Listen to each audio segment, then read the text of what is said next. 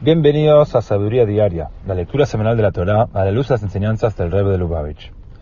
En la cuarta lectura de la parashá de Korach, leemos como cuando Korach y sus seguidores se negaron a retractarse, Dios envió un fuego que consumió a todos aquellos que habían realizado ofrendas de incienso. El resto de los rebeldes fueron devorados por pozos que súbitamente se abrieron a sus pies. Al día siguiente, el pueblo judío criticó el destino que habían sufrido los rebeldes y afirmó que el incienso era un instrumento mortífero.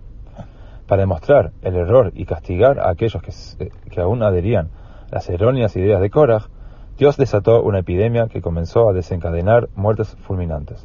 Luego ordenó a Aarón neutralizar la epidemia a través de una ofrenda de incienso realizada por él mismo, probando así que cuando usa al servicio de Dios, el incienso promueve la vida y salva de la muerte. Como dice el versículo, Aarón colocó incienso sobre el incensario y expió por el pueblo. El Tzemach Tzedek, el tercer Rebbe, nos enseña en Oratora que el olfato es el más espiritual de los cinco sentidos. Puede transportarnos a los más elevados niveles de conciencia y puede emplearse para devolver esta a personas que se hayan desmayado. Por esta razón, el incienso que ardía en el tabernáculo expresaba nuestra unidad interna con Dios.